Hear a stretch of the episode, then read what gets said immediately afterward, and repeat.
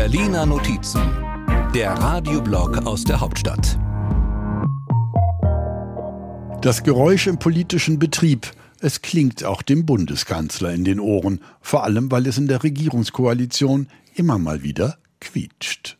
Ich wundere mich jedenfalls nicht, wenn es ab und zu auch ein paar Geräusche gibt, wenn man so viel arbeitet. All die aktuellen Krisen, all die Aufgaben, die sowieso schon lange anstehen und dann der Lärm darum, wer wie viel Geld dafür ausgeben darf. Da würde Bundesfinanzminister Christian Lindner FDP sich vielleicht gern die Ohren zuhalten, hat er doch versprochen, weniger Schulden zu machen und Steuererhöhungen zu verhindern. Wir werden angesichts der Inflation und der enormen Zinskosten auch die Schuldenaufnahme reduzieren. Das habe ich immer angekündigt.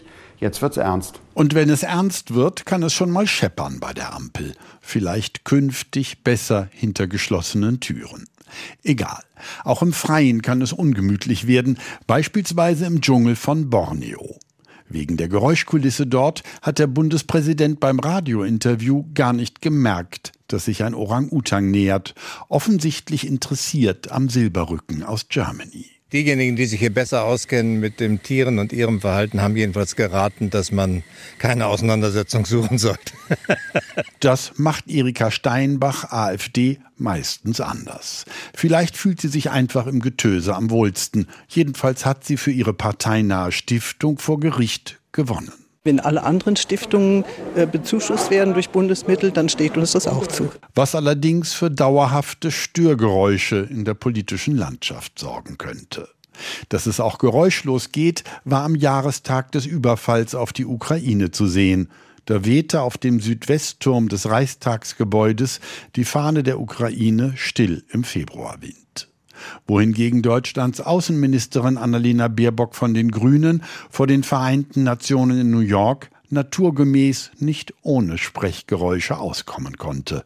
Achtung, Englisch. The truth is, if Russia stops fighting, this war ends. If Ukraine stops fighting, Ukraine ends. Wenn Russland aufhört zu kämpfen, ist der Krieg vorbei, wenn die Ukraine aufhört zu kämpfen, ist es mit der Ukraine vorbei. Der Rest ist Schweigen, und das muss man erst mal können. Bundesverteidigungsminister Boris Pistorius, SPD, geräuscharm. Ja, ich denke über vieles nach, aber nicht alles, worüber ich nachdenke, muss ich auch öffentlich reden. Doch auch die Stille hat Tücken. Heißt es doch, dass die vollkommene Abwesenheit von Geräuschen Angst macht. Vielleicht auch ein Grund dafür, dass Bundesgesundheitsminister Karl Lauterbach SPD sich andauernd zu Wort meldet, auch wenn es gar nichts zu sagen gibt. Hier nach den Bund-Länder-Gesprächen zur Krankenhausreform. Wir sind aus meiner Sicht auf dem Weg eines gemeinsamen Ergebnisses. Na, da wollen wir nicht weiter stören. Nächste Woche melden wir uns wieder mit neuen Geräuschen aus dem politischen Betrieb der Hauptstadt.